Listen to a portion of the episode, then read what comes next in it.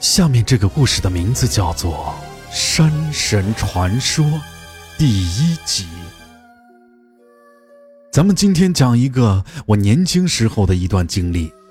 那时候我才二十多岁，正是血气方刚的时候，认识了一个叫秀琴的女孩，两情相悦。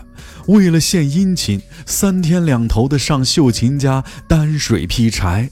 我身上有那么一股子气势，看着也是阳光的很。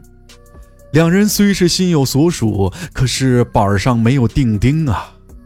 秀琴长得俊俏又心灵手巧的，上门提亲的那是真不少。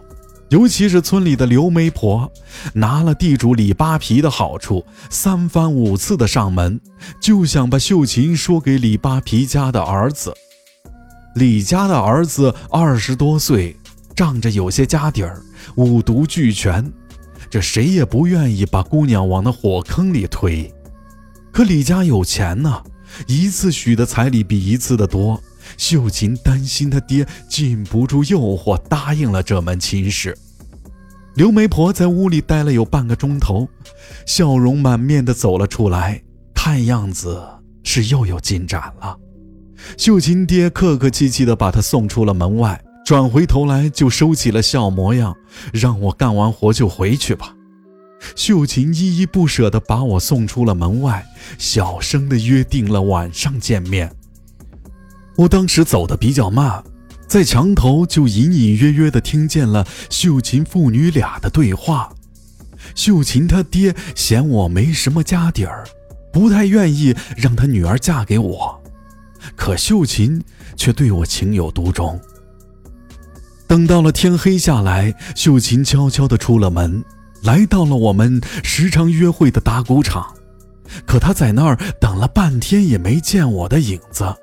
黑灯瞎火的，秀琴很害怕。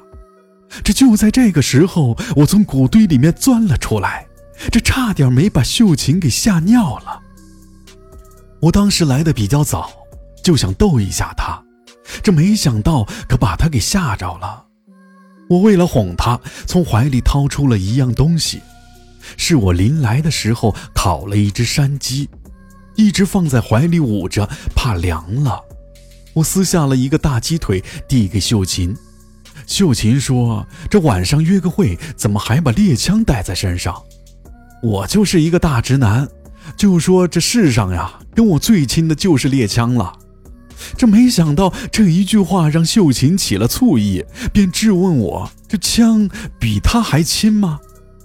我支支吾吾地说了一句：“猎枪怎么能跟你比呢？”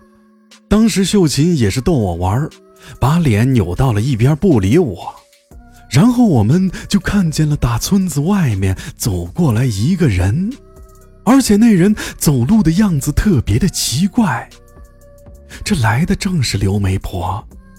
平时走路一步三晃的刘媒婆，今天竟然是蹦着往前走的，脸上还挂着诡异的笑容。我一见这情况，忙把猎枪操在了手里，因为刘媒婆那样子我也见过，她肯定是被黄皮子迷住了。我架起了枪，在刘媒婆周围寻找。果然，在他旁边的一个树丛里，有一只大黄皮子正直立着身子往前走。刘媒婆的举动跟他一模一样。那黄皮子正在学人走路，引着刘媒婆到某处。我赶忙把枪口对准了那只黄皮子，就要扣动扳机。当时我就觉得不对劲，我突然发现旁边有东西看着我。我就用余光往边上一瞥，就看见树林子里有一只体型更大的黄皮子，我俩一下子就对上了眼，顿时觉得身上一凉，这就不能动了。眼睛看得见，耳朵也能听得见，可是身体怎么使劲也动不了。就见刘媒婆蹦蹦哒哒的到了打谷场边上的水井旁。打上来了一桶水，舀起一瓢，咕咚咕咚的开始喝，喝完了一瓢，又舀了一瓢，一连喝了七八瓢。然后开始哇哇的往外吐，吐完了又接着喝，喝完又接着吐，一直吐到肚子里边没东西了，吐出来的都是清水夹带着血丝，这才停了下来。我当时看得直糊涂，这黄皮子怎么这么折腾刘媒婆？究竟是想干什么呢？吐完了，刘媒婆摇摇晃晃地走进了树林。在一片大平板石头上躺了下来。这时候，林子里走出了三只体型巨大的黄皮子，像人一样别别扭扭地走到了平板石跟前，跳到了刘媒婆身上，撩开了衣襟，用爪子豁开了刘媒婆的肚皮，掏出了肚肠，大口大口地嚼了起来。我这才看明白。感情黄皮子是让刘媒婆自己把肠子清理干净，等着他们吃啊。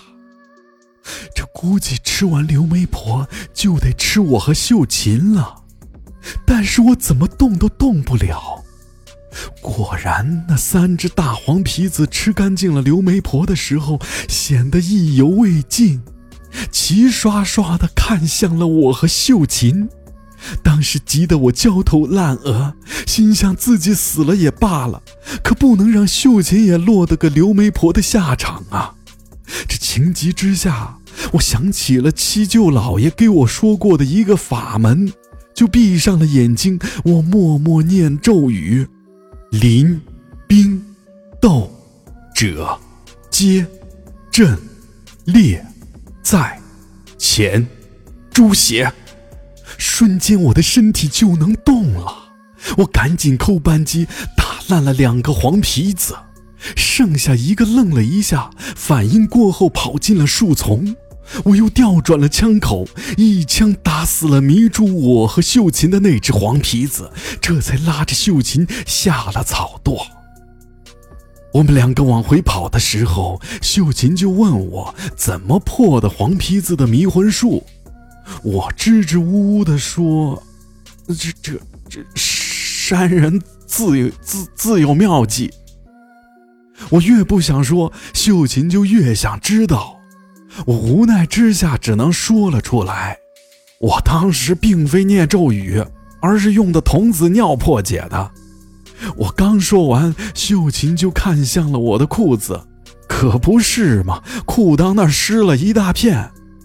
秀琴想憋，实在没憋住，哈哈大笑起来，弄得我都不好意思了。我们两个回了村，可身后的黄皮子跟上了。我们这事儿啊，还没完。好了，本期故事到此结束。欲知后事如何，请待下集分解。